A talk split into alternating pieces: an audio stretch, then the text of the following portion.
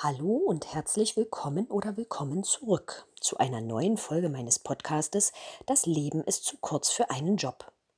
Jeden Montag präsentiere ich eine neue Episode aus meinem turbulenten Leben als Fitnesstrainerin, Dozentin, Ex-Verkäuferin, Sängerin und Hausfrau Schrägstrich Mutti. Sie brauchen mehr Hintergrundinformationen? Dann hören Sie gern mal in Wer bin ich rein. Viel Spaß! Der Sommer hat sich in diesem Jahr spät entschieden. Aber was soll's? Nun können wir endlich unser Softeis ohne Fäustlinge und Thermounterwäsche genießen. Bei dem Genuss von Sonne ist allerdings wie immer Vorsicht geboten. Es sei denn, Sie sehen gern so aus wie ein typischer Brite auf Mallorca in der Hochsaison. Oder wie ich vor zehn Jahren nach einem wolkenlosen Tag Ende Oktober an einem Strand in Ägypten. Lichtschutzfaktor 20 bei vornehmer europäischer Blässe unter afrikanischer Sonne. Oder Blödheit muss bestraft werden. Wussten Sie, dass unsere Haut circa ein Siebtel unseres Körpergewichts ausmacht? Damit ist sie das größte und schwerste Organ im Körper, was eine Fläche von 1,5 bis 2 Quadratmetern einnimmt, sowie zwischen 3,5 und 10 Kilo wiegt. Je nachdem, ob wir eher ein Dirk Bach sind oder eine Kate Moss, versteht sich. Gehen Sie mal auf www.gesundheitsinformation.de slash wie Bindestrich funktioniert Bindestrich die Bindestrich Haut.html, wenn Sie meine Angaben überprüfen wollen. Es gab Zeiten, da war es mir wichtig, dass meine Quadratmeter im Sommer nicht aussehen wie ein mobiler Feta-Käse, weshalb ich den ein oder anderen Sonnenbrand in Kauf nahm. Braun werde ich nämlich seit meinem letzten Ungarn-Urlaub nicht mehr. Und da war ich zwölf. Seither ist meine Haut so ähnlich wie meine Persönlichkeit. Schwarz oder weiß. Beziehungsweise Ketchup oder Mayo. Da ich überdies ein kleiner bis mittelgroßer Hypochonder bin, fand ich mich mit jeder weiteren Kerze auf der Geburtstagstorte mehr und mehr damit ab, dass Sonnencremes mit Lichtschutzfaktor Schuhcreme sowie langärmelige und beinige Textilien einfach die besseren Freunde in puncto Hautkrebsprävention für mich waren und sind. Im Gegensatz zu stundenlangen Sonnenbädern sowie dem Motto Die Hoffnung stirbt zuletzt. Die folgende Geschichte spielt zeitlich vor dieser Weisheit und Akzeptanz der Tatsache, dass meine Haut nun mal eher ein Brite als ein Spanier ist, ebnete jedoch maßgeblich den Weg für jene Tugenden. Sie brachte mir außerdem einen äußerst witzigen Spitznamen ein, den ich an dieser Stelle aber noch nicht verrate, sonst bleibt ja nichts außer Spiel und Kinderschokolade.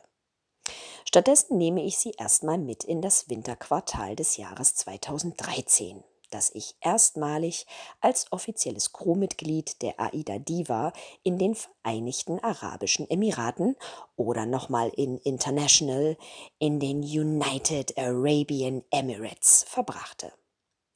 An Bord gegangen war ich Anfang Oktober in Antalya, von wo aus eine fortwährende Reise durch das östliche Mittelmeer begann. Wir liefen unter anderem regelmäßig Athen, Rhodos, Istanbul und Santorin an, bevor es für kurze Hosen und Flipflops zu kalt wurde.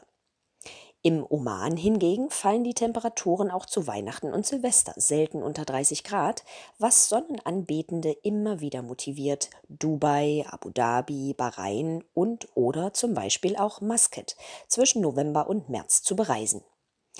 In diese Märchenstädte und Wüsten aus Tausend und einer Nacht gelangte das Kreuzfahrtschiff nach einer beeindruckenden Passage des Suezkanals. Unsere letzte Station vor jener mehrtägigen Durchfahrt war ein Hafen in Ägypten. Das Land ging mir im wahrsten Sinne des Wortes unter die Haut und sollte mir als wichtige Lebenslektion auf ewig in Erinnerung bleiben. War es in Port Said das Ziel der meisten Urlauber an Bord, in einen klapprigen Bus zu steigen, um sich im Schweinsgalopp einmal quer durch Kairo zu fotografieren, stapfte ich 15 Minuten durch Staub, Dreck und Müll, um meine dreistündige Freiheit und Freizeit an einem kleinen, aber schönen Strand zu verbringen. Kurz bevor ich losstiefelte, hatte ich noch alle beisammen. Cremte mich großflächig vorbildlich ein und verstaute auch den Rest der angebrochenen Sonnenmilch im Rucksack, um den Schutz vor UV-Strahlen, Brandflecken und vorzeitiger Hautalterung von Zeit zu Zeit erneuern zu können. Als ich jedoch ankam, rückten Selfies mit und ohne Kollegen, das ausgelassene Planschen im türkisblauen Wasser sowie Spaziergänge zu Aussichtspunkten mit atemberaubendem Weitblick in der Prioritätenliste vor Vernunft und Anerkennung meiner deutsch-deutschen Wurzeln und der dazugehörenden Pigmentierung, so dass das Schicksal seinen tragischen Lauf nehmen konnte. Meine Augen brauchten gefühlt eine halbe Stunde, um sich an die Lichtverhältnisse an Bord zurückzugewöhnen, weshalb ich die entsetzten Blicke der Crewmitglieder nicht verstand, die meinen Weg zurück auf mein Arbeitsdeck kreuzten. Im Spiegel meiner Kabine war mir nichts Ungewöhnliches aufgefallen, als ich kurz meine Frisur, den Sitz meiner Wimperntusche und Sportuniform gecheckt hatte. Aber infolge meines mehrstündigen Aufenthalts unter ägyptischer Mittagssonne war, wie gesagt, in meinen Augen alles noch etwas Lomo statt Fuji.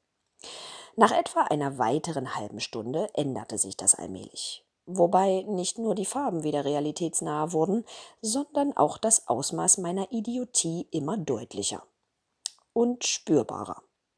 Nach einem anfänglichen Frösteln, bedingt durch den abrupten Wechsel von schätzungsweise 37 Grad Außentemperatur auf klimaanlagenbedingte urlauberfreundliche 21 Grad Raumtemperatur sowie einen leichten Sonnenstich unter meinem Pony, hatte ich nach einer Stunde Tresendienst und zeitweiliger Einweisung vereinzelter Touri-Sportler in die sachgerechte Nutzung von Laufband und Bauchmaschine das Gefühl, auf einem brennenden Scheiterhaufen zu stehen.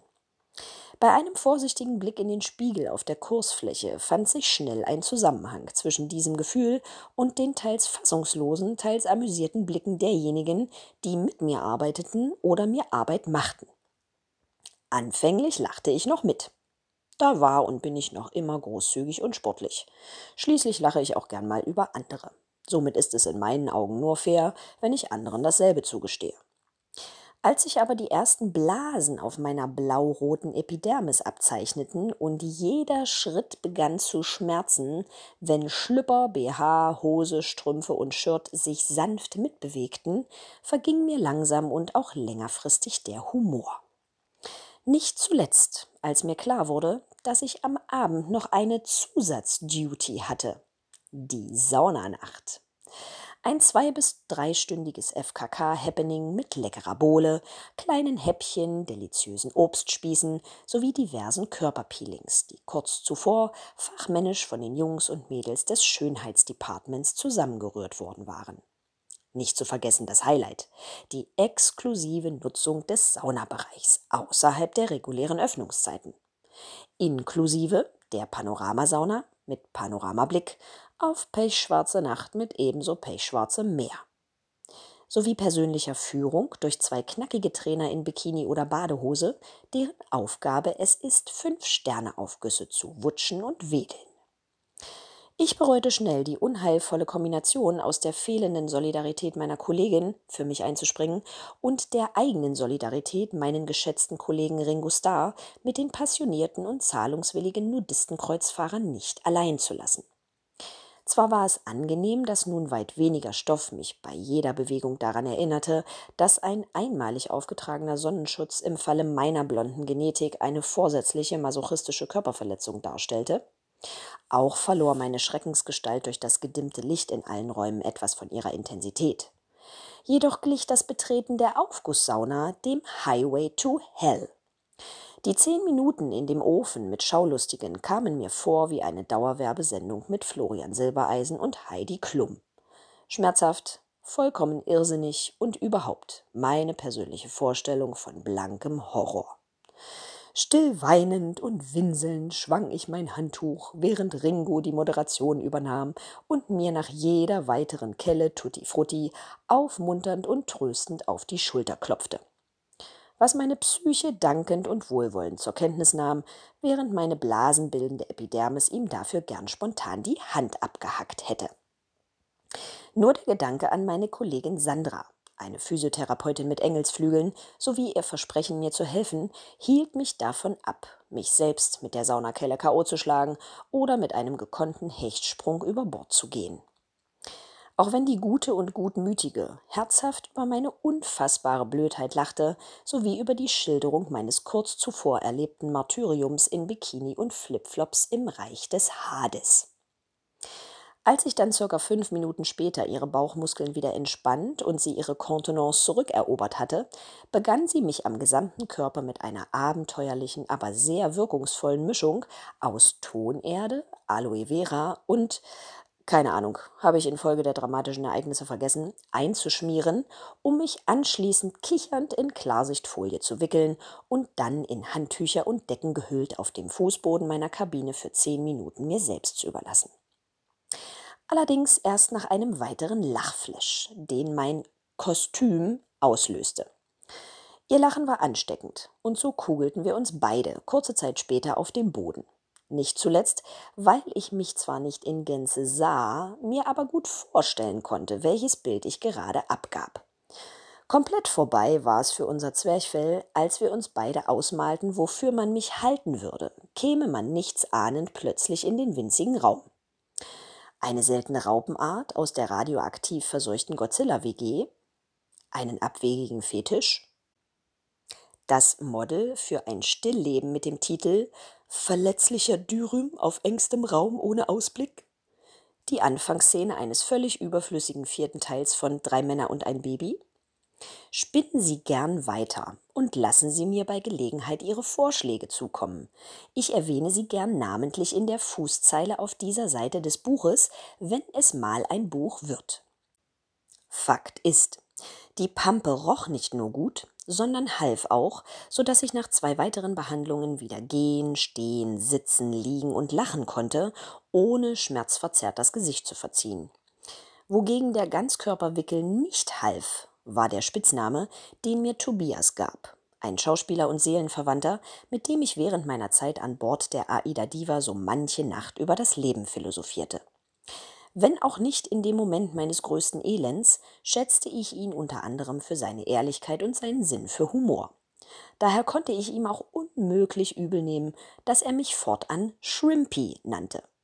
Sie wissen ja, wer den Schaden hat, braucht ein dickes Fell für den inkludierten Spott. Mein Fell löste sich eine Woche nach dem Vorfall am Strand von Port Said jedenfalls einmal komplett ab und bald darauf hatte ich auch meine vornehme germanische Blässe wieder.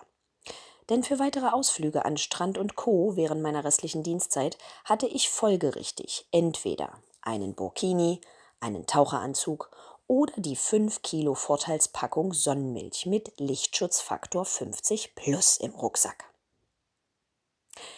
Viel Spaß im Freibad, auf dem Handtuch am Strand, in der Sonnenliege am Pool oder wo auch immer Sie sich die nächsten zwei bis drei Sommermonate noch so rumahlen. Ich bin wie immer kommenden Montag wieder gut eingecremt am Start und freue mich in der Zwischenzeit über Ihre Treue, 5-Sterne-Bewertungen und Vorschläge. Sie erinnern sich? Nein? Dann gleich nochmal zurückspulen. Bis bald und stay tuned.